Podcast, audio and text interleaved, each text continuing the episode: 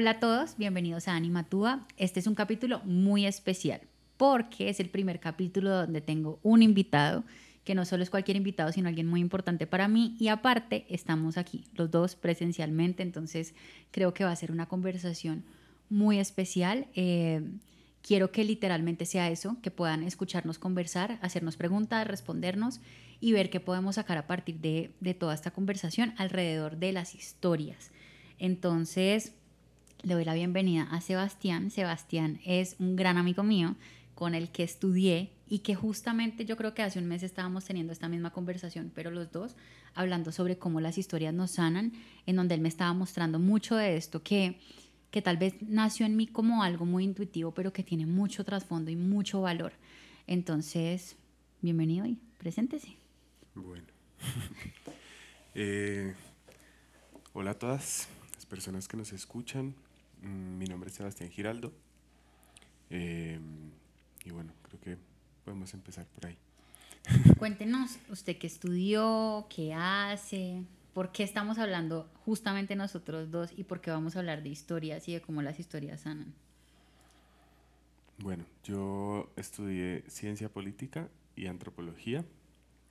Mm, creo que empecé a estudiar antropología porque a la ciencia política le faltaban historias. Wow, wow. Porque quería como entender sobre todo pues de fondo qué pasaba con, con la gente, ¿no? de fondo qué pasaba con, con, todos esos procesos políticos que nos explicaban eh, cuando estábamos estudiando, pero pues que al final le faltaba como vida, carne. Y, y, en la antropología como que en, encontré también otras, otras dimensiones de, del poder, otras dimensiones de la política, otras dimensiones de, de las relaciones y otras dimensiones también como de, de contar, ¿no?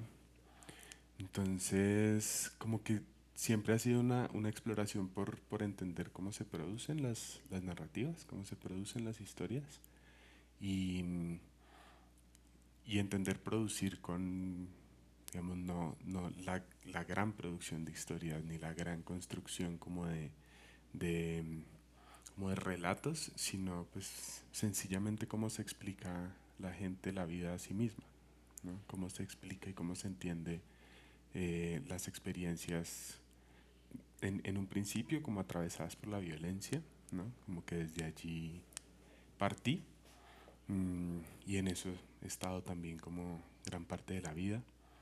Eh, y vamos a hablar de las historias precisamente porque nos interesa cómo la gente se sana a sí misma con las historias y cómo esas historias pues son narraciones como significativas de, de lo que se ha vivido y cómo esa articulación de eventos, ¿no? Como contarse a sí mismo lo que, se ha, lo que ha pasado eh, es una forma también de entenderse eh, específicamente como en la vida que se ha vivido. Entonces, creo que por eso estamos aquí, por eso nos interesan las historias y porque creemos que también eso que se cuenta eh, nos ayuda también a entendernos y a entender nuestro rol en, en la vida que estamos viviendo.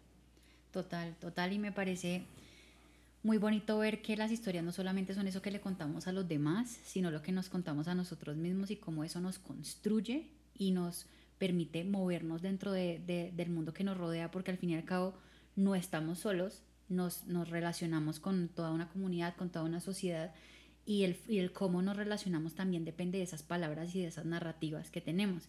Cuando hablamos la primera vez, eh, me contaste una historia muy bonita, que es la de las estrellas y las uh -huh. constelaciones.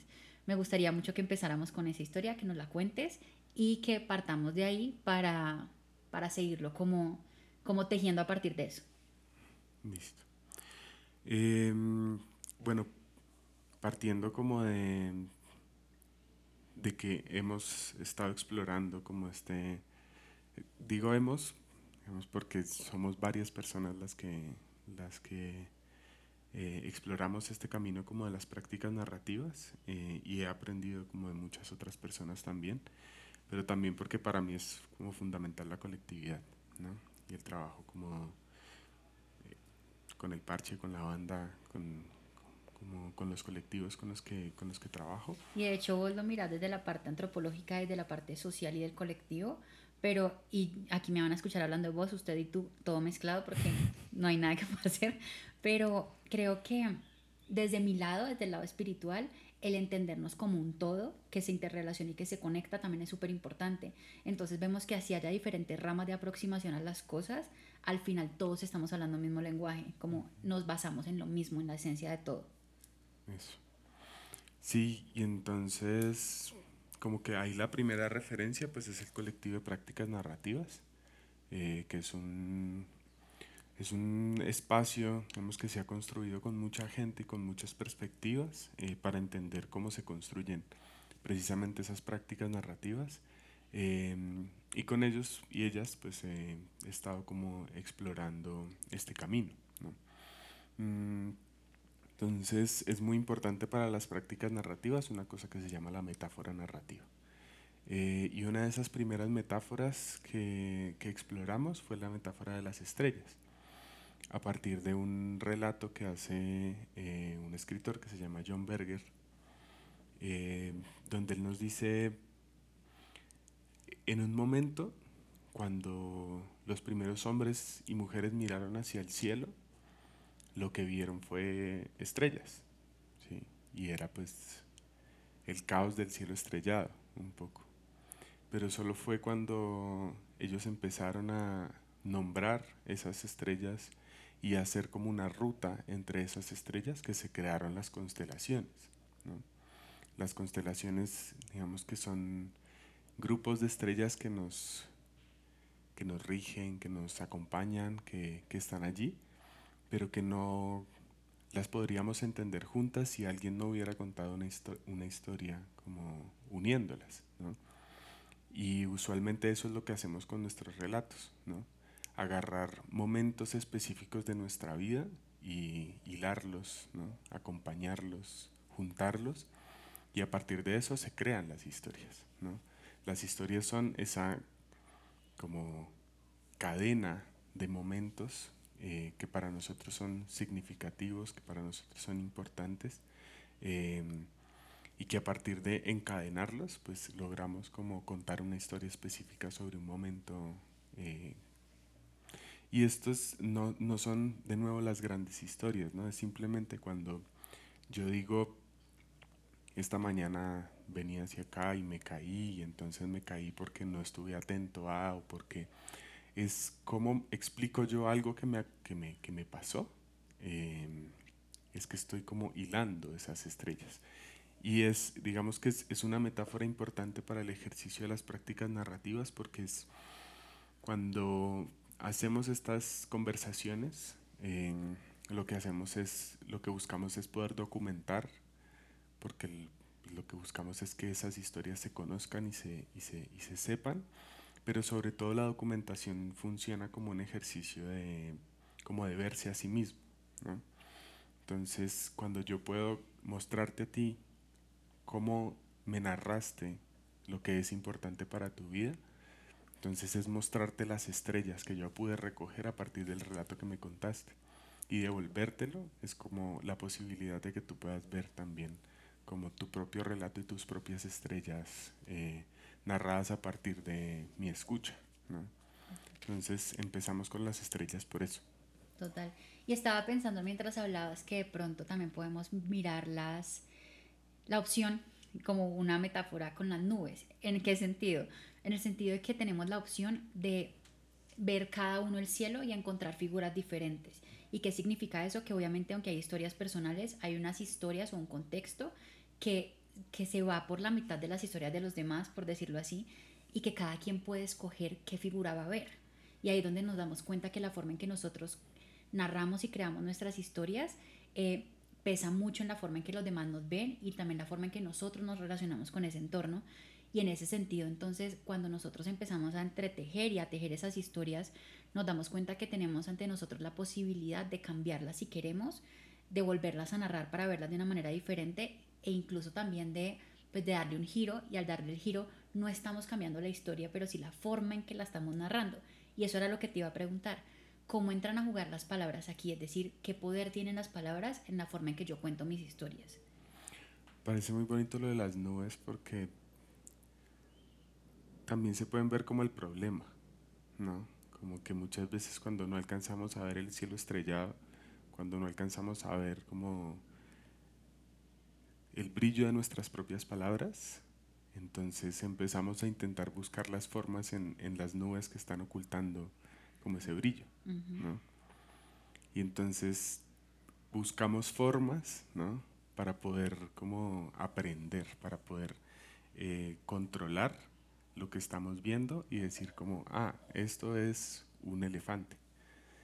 Pero lo que estamos haciendo al, nombrar el elefante en la nube es como poder intentar que en algún momento el elefante pase y se vaya para poder retomar el brillo o para poder entender cómo ese elefante está también em, como ocultando otra cosa. Que era lo que me enseñabas, que es la externalización del problema en este caso la nube no, es, no soy yo, no soy yo el problema el, por el cual no puedo ver el brillo. Hay algo más que al ponerle el nombre estoy esperando eso, que, que el elefante se mueva, que se disipe de alguna manera, ¿cierto? Wow, ok. Y entonces ahí, ¿cómo jugamos con, con las palabras? Había algo que me dijiste cuando hablamos que me pareció increíble. Creo que lo más bonito de tener estas conversaciones es que salen cosas que puede que ya estuvieran, pero que por no conversarlas tal vez no le estamos dando esa relevancia, y es las palabras, y cuando me hablaste de las palabras prestadas, eso me pareció mágico, cómo funciona esa parte. Pues eso es una cosa que hemos estado también como explorando como en una intuición de entender a partir de qué palabras nos, nos nombramos, ¿no? Cómo, cómo aprendimos a narrar nuestras experiencias y a partir de qué, como de qué lugares podemos entender también la vida, ¿no? Como cuáles son las herramientas que tenemos para conocernos y para poder leer y, entender nuestra propia experiencia. Entonces, pasa mucho como que mm, aprendemos algo, ¿no? O nos acercamos a una teoría, o nos acercamos a, mm, a las palabras de otra persona que nos resuenan para poder explicar nuestra propia vida, pero mm, a veces con el pasar del tiempo esas palabras se, empiezan a quedarse cortas, ¿no? Empiezan a quedarse cortas, pero además ya no están explicando de la misma forma la vida que estoy como intentando vivir. Total, y mira que eso nos pasa a nosotros desde el, desde el mundo de ánima y la muerte, con la muerte, por ejemplo. Cuando uno nos pasa que en la medida que vamos creciendo nos han enseñado un concepto, tanto así que para aprenderlo muchas veces nos hacen mirar en el diccionario y uno se queda con eso. Este es el significado de lo que es esto para mí, este proceso, este, este concepto, este, este momento. Pero entonces cuando nos encontramos con la muerte y tenemos que enfrentarnos a una muerte física o una muerte simbólica, el concepto se queda completamente chiquito. Es como si a uno le hubieran puesto eh, una ropa de bebé y se, supusiera que uno tuviera que ponérsela el resto de la vida y no queda, no queda bien. Entonces empezamos a resignificar los conceptos y nos damos cuenta entonces tal vez que al final las palabras son palabras, sí, pero que el concepto que hay detrás es lo que nosotros le damos y que lo vamos y que está invitado a que nosotros lo podamos cambiar y resignificar las veces que necesitemos sin que haya algo como fijo para nosotros.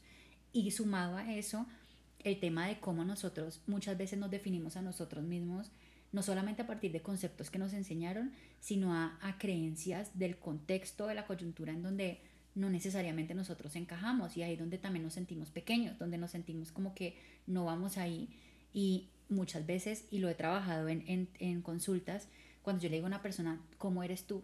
Entonces la persona me dice una cantidad de cosas que, que ni siquiera es, pero que le dijeron, o boba, o fea, o, o, pequeña, o sin importancia.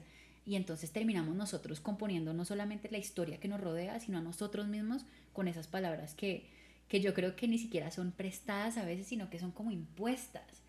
Y siento que ahí hay como un cambio importante en la narrativa. ¿Cómo podría yo empezar a hacer conciencia sobre cuáles son mis palabras y cuáles no?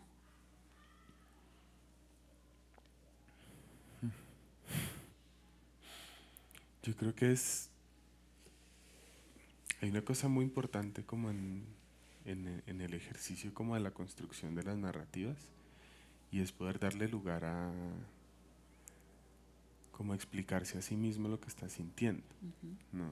Como que el tiempo es muy importante para, para poder darle vueltas a, a, esas historias.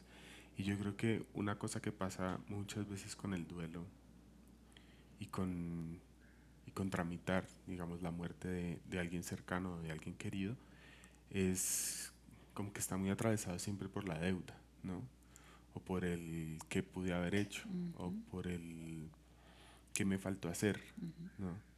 Yo lo sentí un montón y creo que lo, lo solté muy rápido con un con una pues una historia que nos ocurrió hace poco es que un, amigo muy cercano eh, se suicidó hace pues, unos cuantos meses apenas y mm, estábamos en ese momento grabando un documental en La Guajira mm, y yo pensaba mucho en, estos días como que em, como veía lo que, lo que estaba subiendo Anima, como esto de las señales.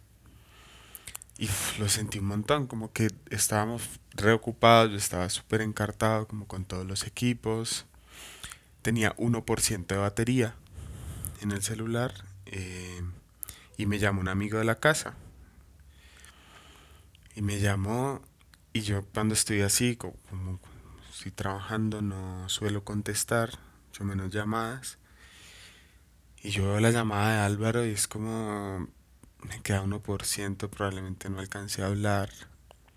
Y contesto, así como identificando la señal, muy intuitivamente, y me dice, Sebas, eh, se acaba de suicidar Javi. Ah. Y fue como pues, demasiado denso porque además era sentir que como esto que hablamos de la deuda, ¿no? Sentir que además como toda la vulnerabilidad por no estar en Cali, por no estar con la banda, por no poder como tramitarlo y acompañarnos todos, todas. Y entonces fue como re duro, ¿no? Y, y en ese momento pues empezar a llamar como a ver cómo estaban y revisar mi chat con Javier, eh, que por todos los viajes que yo he estado teniendo en ese momento, mm, él me había, lo último que me escribió fue, Cevitas, cuando hablamos, ¿no? Y como de en ese momento recibir esa noticia y sentir como que lo dejé en visto, que no contesté, que, que nunca le dimos lugar como a esa conversación que queríamos tener fue como, como el lugar de la deuda, ¿no? Luego, pues lo que hacemos muchas veces es como que cuando pasan este tipo de cosas nos reunimos todos, como el parche ampliado eh, en la casa. Ponemos un fuego y como que le damos lugar también como a, la palabra ahí para tramitarlo juntas también. Y, y para mí fue poder soltar como esa esa sensación que me estaba también como comiendo la cabeza, ¿no? Como parce, estoy sintiendo esto, yo no lo quiero vivir desde acá, no lo quiero vivir desde la deuda, no quiero sentir como que... Porque lo que uno siente muchas veces también es que pude haber hecho, ¿no? Es sobre todo como en estas situaciones que también atraviesan el suicidio y pues todo esto que se ha estado hablando sobre la depresión y sobre como el acompañamiento también a, la tristeza y, a, y al, a lo que nos abruma también de este mundo, pues y de la vida en sí. Em, como que yo lo solté allí muy rápido también, ¿no? Como fue ponerlo en colectivo, poder recibir la palabra de, de quienes estaban allí y, y poder abrazar también como la decisión, pues, de, de no seguir en este plano pues con todas las preguntas que hay que hacerle igual al Javi, ¿no? Como de, como que para mí tampoco se trata de, de aceptar la decisión de forma como condescendiente, ¿no? como que es tu decisión, la tomaste y todo bien, pero igual hay preguntas que hacernos y hay, que, hay cosas que resolver como en este tránsito que estás, que estás llevando. Javier era el compañero de, pues, de una hermana de la vida, o sea, una de las personas más importantes para mi vida. Em, y en ese momento, pues Andrés de México y estaba allá. Y era también sentir como una distancia muy fuerte en mi relación con ella, justo en ese, en ese momento, no sé, en ese mes, en esa semana. Y pesaba un montón esa distancia y, y para nosotros todo el tiempo era como ¿cómo hacemos para abordar esto? ¿no? O sea, ¿cómo hacemos para darle lugar a esta, como esta experiencia? Y también cómo hacemos para contarnos esta decisión, ¿no? Porque siempre es un, es un reto poder acompañar, entender como la decisión de irse de este mundo de esa forma, pero pero pues igual teniendo los diálogos necesarios que, que toca darse, ¿no? Y yo creo que con, con André hemos aprendido también un montón de su proceso y de la forma en la que ella ha gestionado sus, sus conversaciones, sus señales y sus formas de comunicarse con, con el Javi. Y mm, sí hace parte como de de entender cómo narrar eso también, ¿no? Entender cómo narrarnos en el proceso también de recomponernos, de, de suturarnos el alma prácticamente para poder entender qué lugar tenemos aquí y la otra, otra como, como un lugar común, ¿no? De, de poder atravesar esto es el por qué me está pasando a mí, ¿no? Yo por qué tuve que vivir esto. Y creo que hace parte de responderse esas preguntas la posibilidad como de construir relatos que, que nos ayuden a sanar, ¿no? Entendiendo también las distintas dimensiones de la rabia y del dolor, de no querer aceptar la decisión, de no querer darle un lugar también de, de pasividad y de tranquilidad, o no querer darle la razón, ¿no? Yo creo que esos diálogos y esas conversaciones con quien están en tránsito pues tampoco tienen por qué ser tranquilos, tampoco tienen por qué ser calmados. Sí, yo creo que tienen esos, esas conversaciones tienen que darle lugar también a, a lo que se está sintiendo y a las preguntas que uno tiene como frente a lo que no se resolvió, ¿no? Frente a lo que no se solucionó, frente a lo que quedó pendiente y, y sobre todo es, es, muy importante poder reconocer que hay, que hay diálogos, ¿no? Como que, claro, en este momento lo estoy narrando así, pero es, es fundamental poder como reconocer que no estamos hablando solos, ¿no? Que, que quien está en tránsito está todavía escuchando, respondiendo, atendiendo y comunicándose, ¿no? Entonces ha sido como la construcción de una, de una red de compañía, de, de escucha, de atención, em, como muy, muy importante para poder, entre todas, poder gestionar como lo que ha significado ese, ese momento. Total. Yo veo aquí dos cosas muy interesantes. Una, el lugar que se le da a las conversaciones, es decir, es de las conversaciones internas o externas, por decirlo así, que salen estas historias que uno crea. Y a partir de estas conversaciones es que nosotros nos permitimos sanar. Y es lo que nos damos cuenta, es lo que uno al fin y al cabo hace en terapia. Sea cual sea la terapia, uno está conversando, uno está tal vez a veces poniendo en palabras lo que por dentro está hecho, eh, olores, eh, recuerdos, sentimientos, entonces, cuando uno lo permite como exteriorizar a través de las palabras, ya sea para uno mismo, escribiendo o hablando solos eh, o con otra persona, es como que uno permite que, que esto tenga un sentido y ahí es donde uno crea como esa constelación. Eso me parece muy interesante porque a veces no nos damos cuenta de eso y siento que a veces lo que se nos dificulta en nuestros procesos de sanar es que no tenemos las conversaciones, ya sea con nosotros mismos o cuando lo necesitemos con un tercero que nos pueda al menos escuchar para poner todo en orden, o como lo decías ahorita, como yo te recibo, te estructuro lo que me estás diciendo y te lo devuelvo para que lo puedas ver. Eso me parece muy interesante. Y también lo que nos toca hacer muchas veces con la muerte, con el suicidio, con las enfermedades mentales, con todo este mundo que implica tantas cosas, y es que les tenemos que dar un lugar. Como que si nosotros los dejamos por fuera de la conversación, eso no los hace eh, tal vez no, ni siquiera invisibles, no los hace como irreales, sino que simplemente estamos dejando por fuera una parte muy importante de lo que nos compone a nosotros como seres humanos y lo que compone nuestra historia. Cuando nos enfrentamos a una muerte o a un suicidio, inevitablemente ya eso es parte de nosotros. Y el hecho de nosotros darle un lugar y permitirle los diálogos y las conversaciones, no estoy diciendo que tal vez lo haga que no duela, pero sí lo hace más fácil de transitar o nos permite a nosotros llevarlo de una manera diferente y por ende escoger de alguna forma el camino a sanar, no el camino a olvidar, porque creo que muchas veces pasa eso y es que relacionamos como eh, fuera de la vista, fuera de la mente y así no funciona, o sea, la herida ya está. Y cuando nosotros la conversamos, cuando nosotros la tratamos y le damos visibilidad, es que por fin estamos dando como ese, ese paso diferente a, sanar. Y eso me parece como, como muy clave porque siento que las personas que, que seguramente nos están escuchando, pues todos hemos vivido diferentes cosas eh, no comparables, no medibles, pero diferentes procesos que han implicado pérdidas y muchas veces lo que nos ha enseñado a nosotros el contexto y la sociedad es como usted no hable de esto, guárdeselo, siga adelante y así es como uno avanza y así es como uno retrocede. Es porque pensamos que de alguna manera el silencio nos está llevando a un lugar de más paz.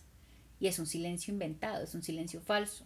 Es, es, un silencio en donde estamos escondiendo realmente y yo siento que eso pasa con las heridas. Si yo me caigo lo primero que hago es ponerme una curita eh, eso no me va a sanar, eso se me va a infectar, me va a doler más, se va a agrandar, mientras que si yo me detengo un momento a darle el tratamiento a la herida, a desinfectarla, a sanarla, a curarla, pues seguramente a largo plazo lo que va a pasar es que me va a quedar es una cicatriz y una herida abierta, que todos generalmente llevamos esas heridas abiertas precisamente por eso.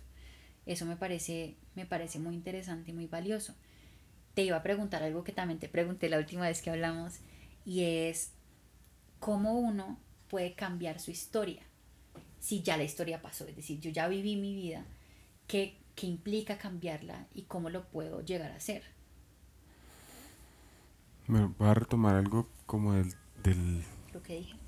Del anterior, sí, y es que como que es clave lo que estamos hablando ahorita porque es muy importante entender que los relatos y las historias se construyen en conversación, ¿no? Bueno, lo estamos dando por sentado, pero es muy importante como hacer énfasis allí. Lo que vos te puedes hablar y terapiar a vos mismo un montón, pero al final,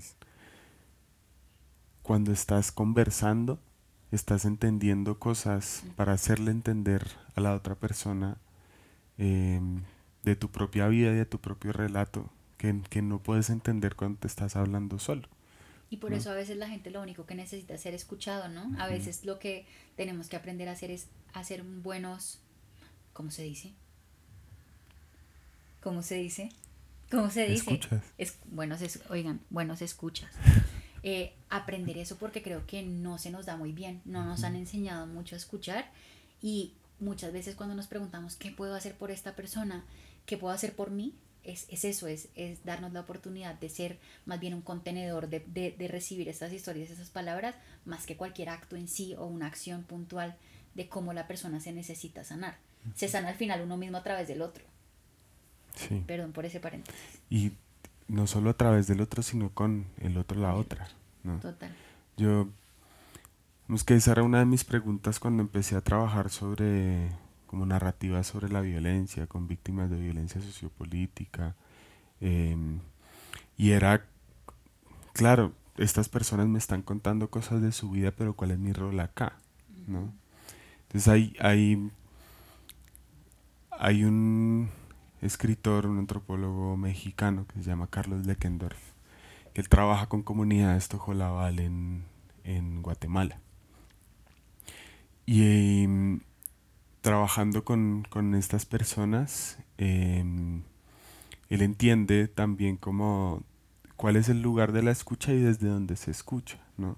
Entonces hay una cosa muy, muy bonita en, en, en un texto que se llama Aprender a escuchar, que se llama, bueno, no, que es, es más bien lo que él entiende cuando los ojolabal hablan de escuchar con el corazón.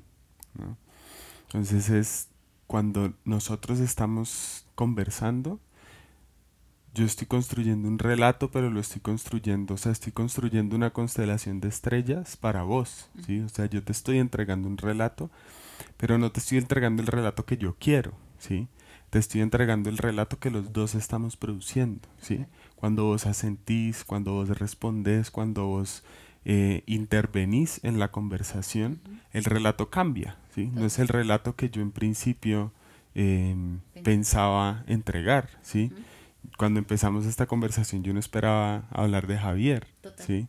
Pero es en este ejercicio en el que construimos mi relato y en el que vos construís tu relato para mí también, es que entendemos también otras cosas y el relato tiene otras dimensiones y la constelación se transforma totalmente. Entonces entender el rol de la escucha también eh, en la conversación es fundamental para poder acompañar la construcción de esos relatos para poder entender qué se arma, cómo se arma y qué se produce cuando estamos conversando. ¿sí? Y yo creo que así se transforman las vidas, o sea, se transforman las vidas a través de las historias porque las historias conectan, porque las historias tienen un lugar fundamental en la forma en la que entendemos cómo vivir y cómo darle lugar a esas experiencias significativas que estamos construyendo, ¿no? que estamos viviendo, que estamos entendiendo, además. Yo pensaba mucho como, bueno, esto del cambio de año y no sé qué. Para las prácticas narrativas es muy importante poder entender los tiempos de la narración. Y hay una cosa que hemos trabajado que se llama el tiempo cíclico, ¿no? Entonces, hay ciclos vitales infinitos, ¿sí?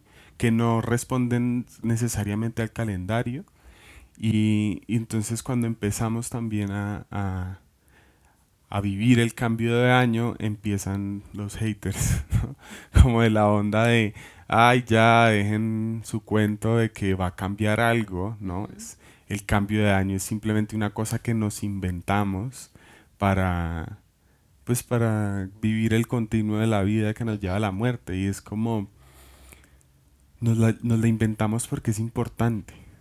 Nos la inventamos porque reconocemos que vivimos en tiempos cíclicos, porque tenemos la posibilidad de hacer una pausa en un momento para poder entender que vivimos. ¿no?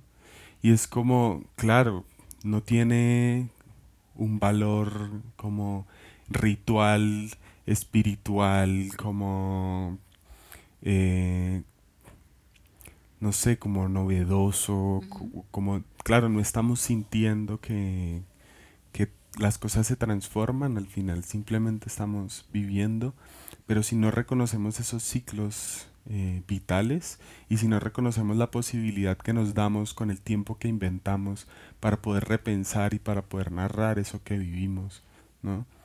Entonces, pues no estamos entendiendo tampoco lo que necesitamos para poder seguir viviendo. Y terminamos viviendo por inercia, o sea, sin hacer conciencia, sin crear esas conversaciones y sin hacer esas pausas que decías que yo siento que todo el mundo lo hace en año, en año nuevo y es revisar su año, ver sus logros, sus derrotas y proponerse algo nuevo. Y yo también estoy de acuerdo. Yo sé que a nivel de, de los astros ni siquiera la Tierra termina de girar en ese momento porque si no, no existiría el bisiesto y yo siempre también empiezo a pensar en todo esto.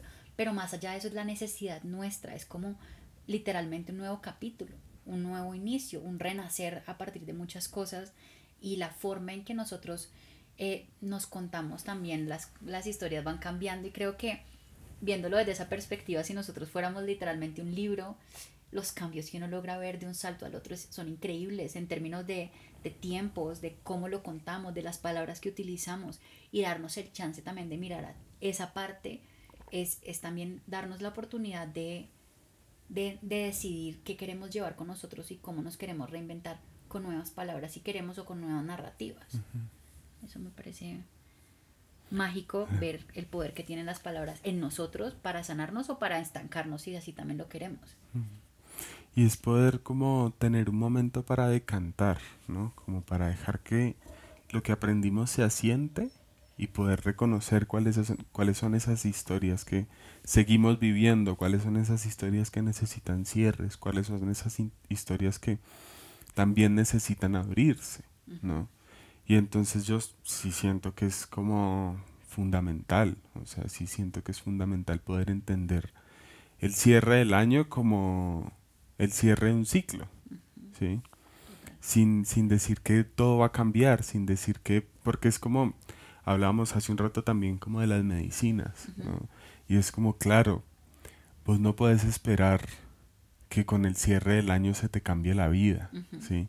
Vos no puedes esperar que con saber qué signo sos, ni qué estrella te rige, ni que se te cambie la vida, ¿sí? O llegar a narrativas justificantes sobre vos mismo, porque no, es que voy a esperar a que cambie el año para ver qué, para qué pasa, ¿no? Pues que yo soy así porque tal estrella o tal constelación me, me rige. Pero sí siento que son, es información importante, ¿no? Como que yo, digamos, tengo una relación con la astrología que pues es extraña, ¿no? Como que yo la reconozco, sé que es importante, sé cosas, ¿no? Y, y también uno juega con eso, y entonces, ah, vos quién sos, ah, no, sí, y los estereotipos y toda la cosa.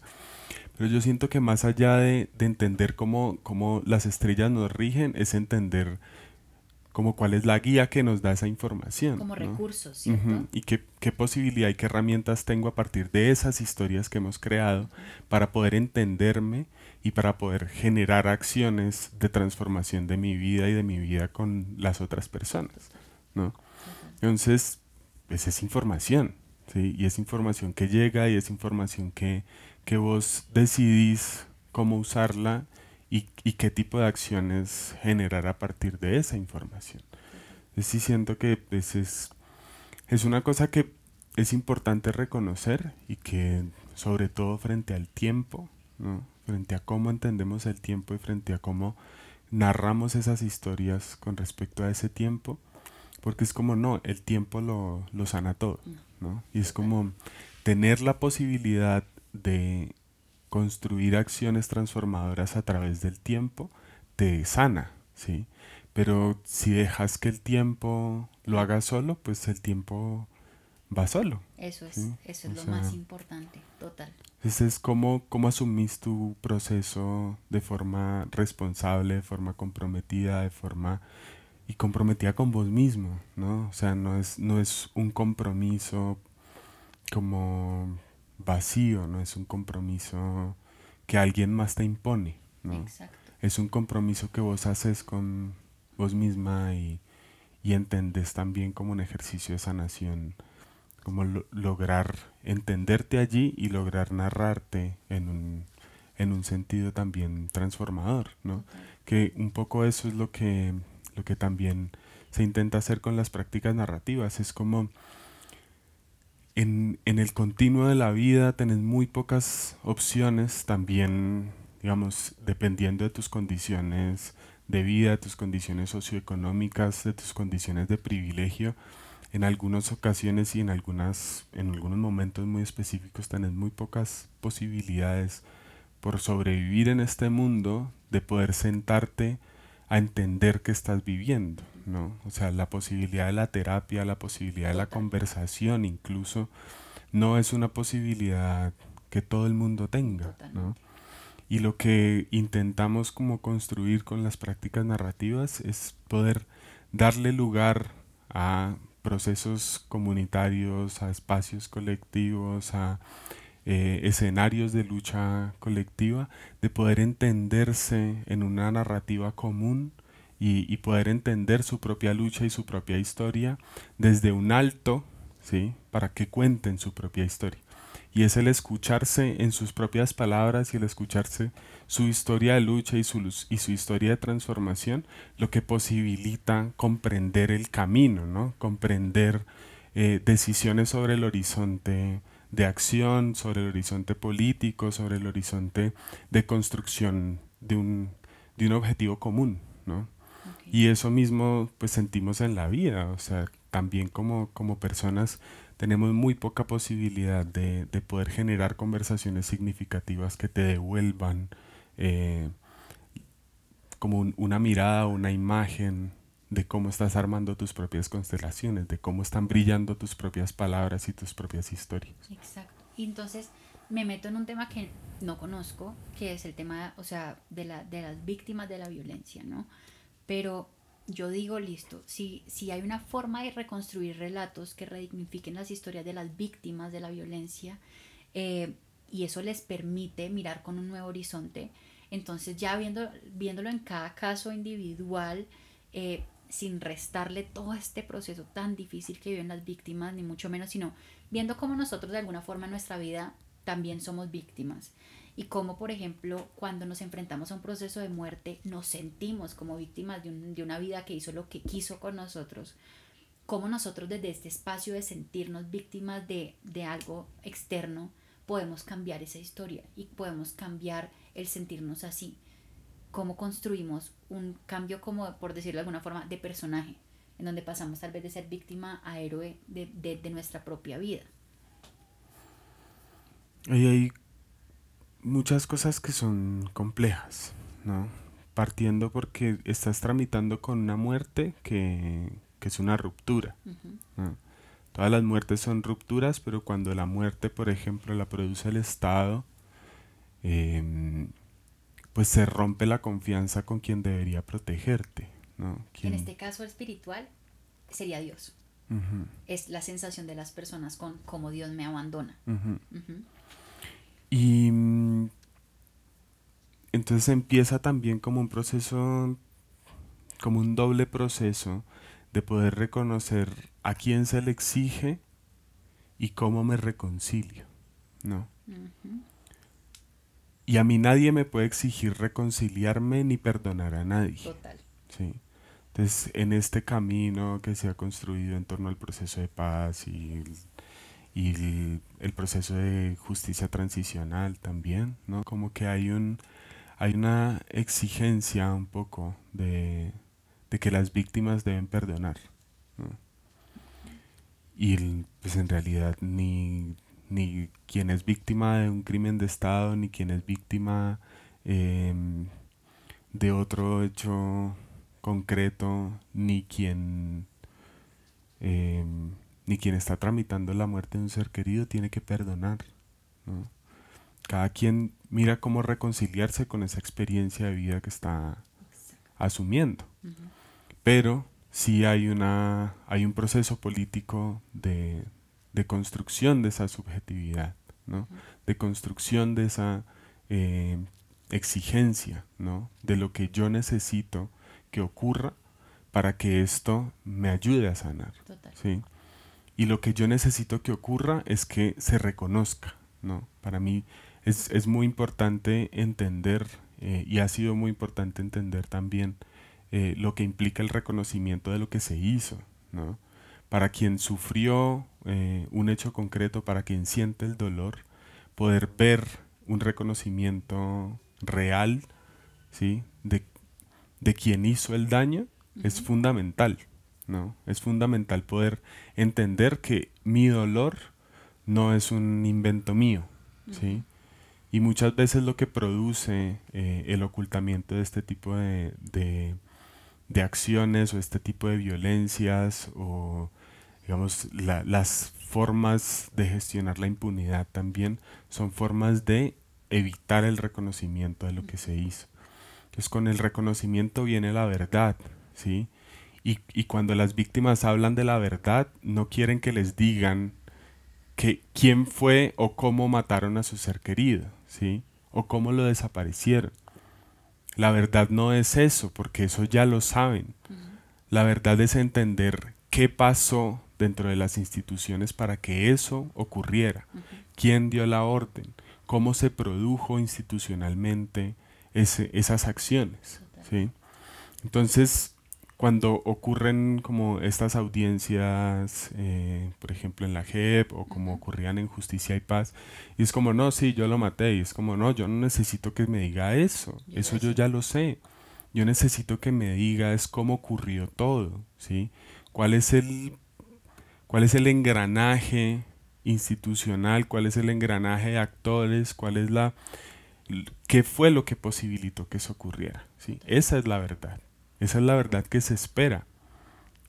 Cuando se exige justicia, muchas veces no se exige castigo solamente, pero sí se exige que se reconozca, que se diga la verdad y que se muestre también quiénes eran esas personas que fueron asesinadas, que fueron desaparecidas. ¿sí? Y digamos que en el mundo en el que vivimos, sobre todo en el contexto en el que vivimos, aquí nos escucha Colombia y México sobre todo, eh, estamos ante un mundo que si bien hay estos espacios para este reconocimiento de la verdad, no ocurre. Y también pasa en este sentido con la muerte y es, es muy probable que no vayas a recibir esas respuestas que tanto necesitas para sanar. En esos casos uno cómo tramita el no recibir esa respuesta.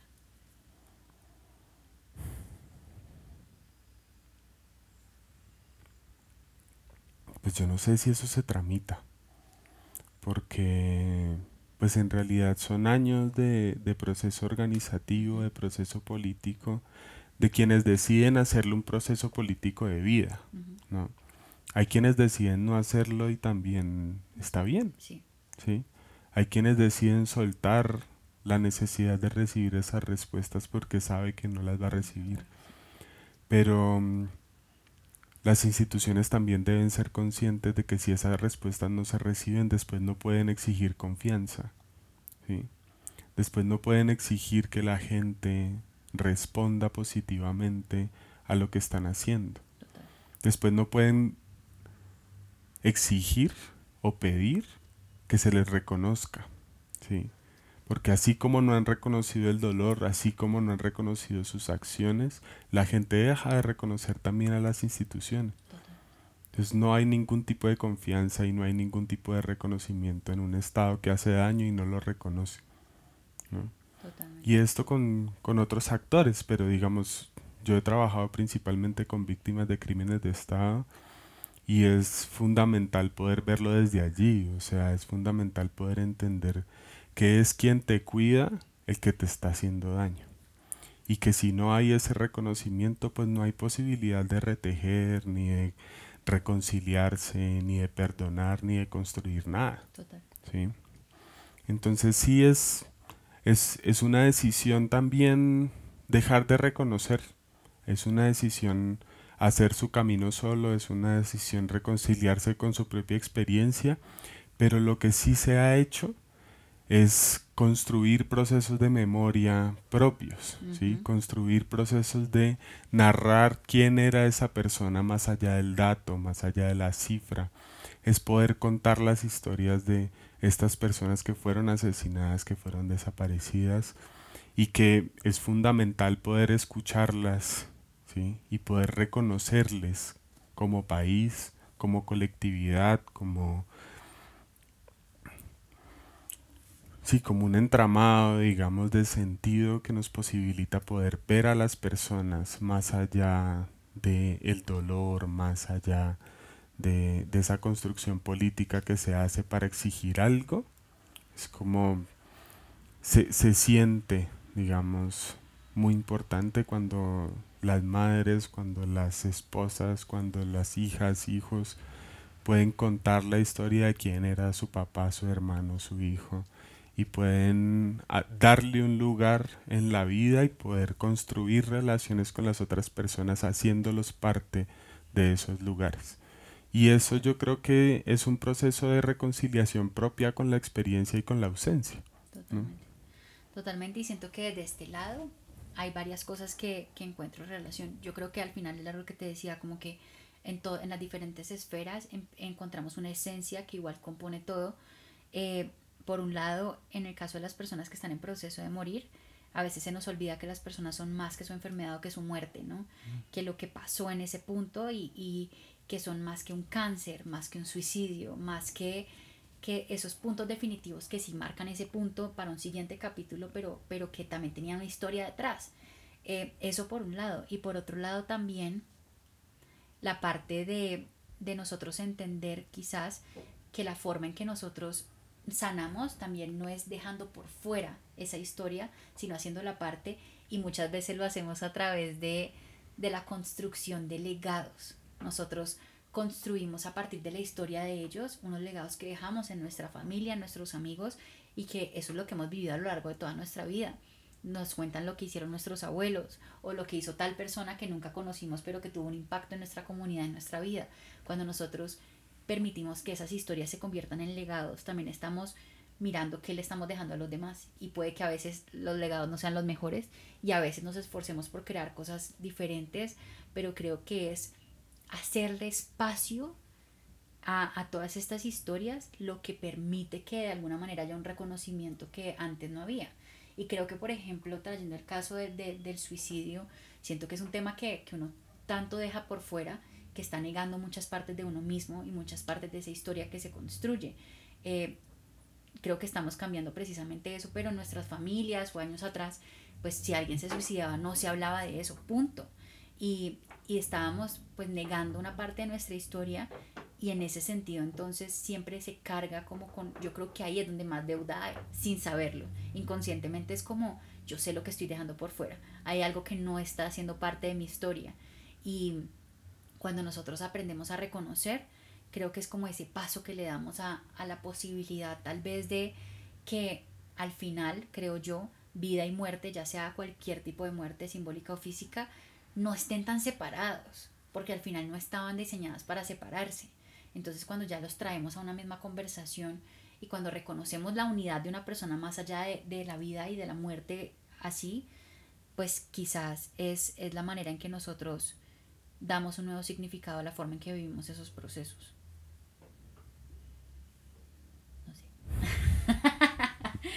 sí, eh, yo creo que es, o sea, parte del, del reconocimiento y de la construcción de esas narrativas es poder reconocerse a sí mismo en sus propias palabras y de reconocerse a sí mismo en su propio dolor y en su propio proceso, en el proceso que se esté y en el momento en que se esté. Y eso, pues yo sí creo que es fundamental para poder sanar, para poder construir otro tipo de relatos que también posibiliten y que sean transformadores. Y lo bonito también es ver que nuestros relatos, si bien los estamos creando también para nosotros, tienen la posibilidad de ayudar a los demás. Y nos damos cuenta que al final no tenemos que ser superhéroes para cambiar o tocar la vida del otro, sino vivir nuestra historia y reconocerla eh, como que eso también abre muchos caminos y lo he visto yo cuando las personas, eh, cuando nos reunimos y alguien cuenta y el otro se siente identificado y le puede dar la mano, es como, como ahí es donde empieza uno a, tejer de una forma diferente. Sí, yo creo que la, la posibilidad como de, de, poder reconocernos en las historias de, de las otras personas y la posibilidad como de poder encontrar historias que son significativas y que nos resuenan es fundamental. ¿no? Hay un como que hay un ejercicio dentro de las prácticas narrativas. Bueno, no, no explicamos, digamos, cómo funciona metodológicamente y eso lo podemos como hablar después, pero hay un mapa de conversación que se llama el mapa de ceremonias de definición, que es cuando llevas como un proceso terapéutico eh, con una persona, mmm, cuando sentís que eh, el proceso, digamos, de conversación tiene una madurez o está preparado como para recibir a otras personas, pues tú le pides a la persona que está como conversando contigo que lleve a alguien que le conozca que sea importante para, para esa persona.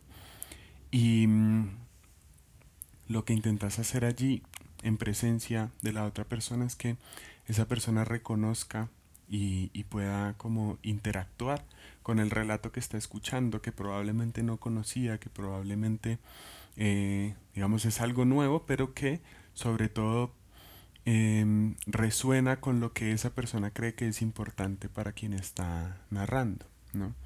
Yo creo que poder entender la posibilidad de, de sanarnos y de transformar con las historias también de otras personas, que en este sentido no es narrarnos con palabras prestadas, sino que es aprender a vivir con historias comunes, ¿no? aprender a vivir con historias que, que sentimos también eh, como que suenan en la misma, como en la misma onda, ¿no?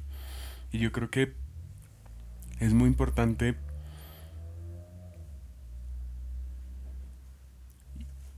y creo que es fundamental también como reconocer la palabra como medicina, ¿no? y reconocer la comunicación como, como algo fundamental para poder construir como relaciones y para poder construir como eh, tejidos comunes, ¿no? Cuando, digamos, para, para los Muru y Muina, eh, la hoja de coca es muy importante porque representa la palabra, ¿sí? Y es a través de la palabra y es a través de la hoja de coca y es a través del mambe, por ejemplo, que se construyen los acuerdos comunitarios, que se tramitan eh, los conflictos, ¿sí? Y es porque el espíritu de esa planta, ¿no? Es su historia, ¿no? Y es la historia que se han contado y la historia que han contado los abuelos, ¿no? Esa planta es la que media esas conversaciones. Y cuando vos sentís que hay un espíritu mediando la conversación que estás teniendo con otro, estás llamado a ser mucho más cuidadoso con la palabra que decís. ¿sí? Cuando el tabaco está mediando también esa, esa conversación, estás obligado a ser consciente de que hay un espíritu mayor que te está acompañando y que tu palabra también es un arma. ¿sí? Y de que esa posibilidad de comunicar y esa posibilidad de tejer a través de la palabra es, es una oportunidad ¿sí? de poder construir un sentido común de vida con otra persona o de destruir lo que sea que se estaba construyendo. ¿no? Entonces, es reconocer el poder que tienen las palabras, ¿sí?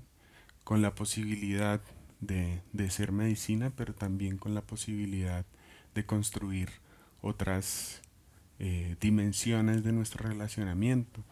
Y creo que, el, por ejemplo, las luchas por el reconocimiento digamos, eh, de las diversidades sexuales parten también de allí, ¿no?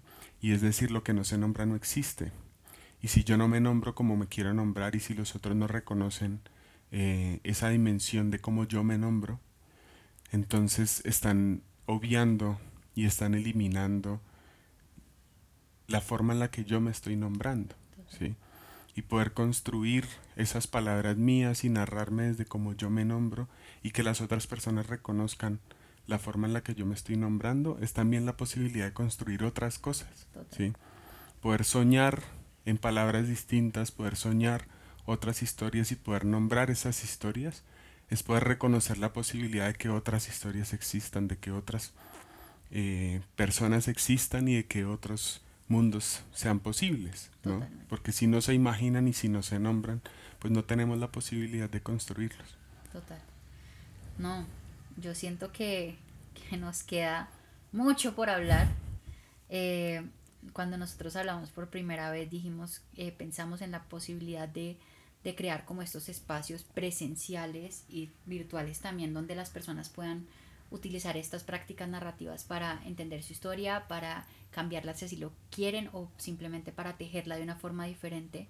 Eh, no podría estar más feliz de que este primer capítulo el invitado haya sido vos, eh, siento que, que a un nivel muy, pues muy profundo, al final por algunos se cruzan el camino, o sea, nosotros ni siquiera teníamos que cruzarnos, nosotros no, no o sea, estudiamos la misma carrera, pero no juntos, y, y que después de tantos años, de, de, tantos caminos recorridos, estemos aquí, cada uno hablando desde su lado, que, que al final es el mismo, es, es lo bonito y es lo que hace magia y es lo que convierte como una conversación en una historia que tiene muchas posibilidades de crecer. Eh, siento que obviamente nos van a faltar parte 2, 3, 4, 5, 6 de, este, de, de, estas conversaciones, pero me parece un muy buen inicio para que todos queden con ese con, como con esa reflexión de lo importante que son las palabras, las conversaciones y las historias. Eh, no te puedo agradecer más por este espacio, que todo se dio de la mejor manera. Eh, y que todo se pudo dar sin haberlo planeado tanto. Y, espero que nos sigas acompañando, no solo en este espacio, sino en muchos otros más, para que tu don y tu conocimiento y tu magia nos pueda aportar mucho a, esta, a este lado de la vida. No, pues gracias a, a vos por la, por la invitación, al equipo que hace posible el podcast también. Sí, al equipo. Hay gente detrás del equipo. Y, y, gracias a las personas que escuchan también, porque le dan la posibilidad a las historias de, de crecer y de ser contadas. Entonces, a toda la gente que sigue Anima y a toda la gente que ha sido conectada también como por estas historias y que le interesa también la vida y la muerte, pues aquí estamos también narrando y contando lo que podamos. Lo bonito es también este capítulo 100% dedicado a esas almas que aparecieron hoy para contar también su mm. historia a través de nosotros, eh, que sea 100% dedicado a ellos porque su presencia, su huella y su historia está también condicionando la nuestra de una manera muy positiva. Que nos sigan acompañando. Que nos sigan acompañando. Muchas gracias a todos.